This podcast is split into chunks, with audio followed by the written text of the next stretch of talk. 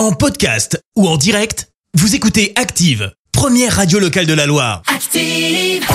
L'actu des célébrités, c'est l'actu People.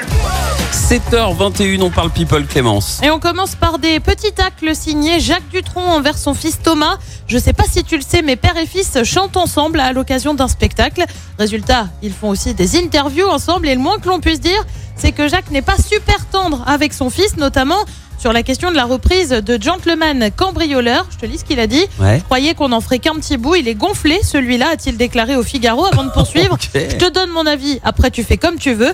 Ah ouais, c'est plutôt rock'n'roll entre les deux. En attendant, les deux acolytes doivent donner plusieurs concerts à Paris. Lui revient avec un nouveau titre, PS, je t'aime.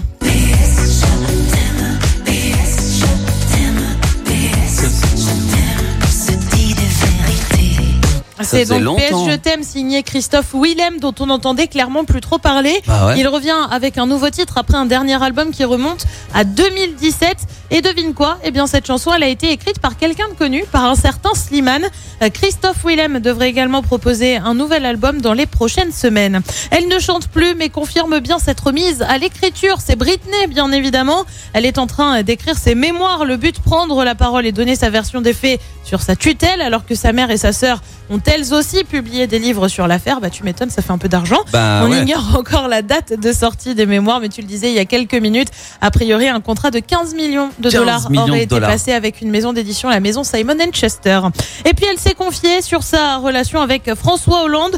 Julie Gaillet a donné une interview à la Libre, nos confrères belges, et elle a confié ses angoisses. Je te lis ce qu'elle a dit. Mhm. J'essaye de penser que ma relation avec François Hollande n'a pas pu nuire à sa présidence. C'est une de mes pires craintes. Il faut dire que leur relation avait commencé par un scandale hein, en 2014 alors que François Hollande était en couple. Il avait été aperçu en scooter pour rejoindre Julie Gaillet. Rappelle-toi, les images avaient Oui. fait euh, globalement le tour On de France. que de ça de Son ex-compagne avait alors sorti le livre Merci pour ce moment.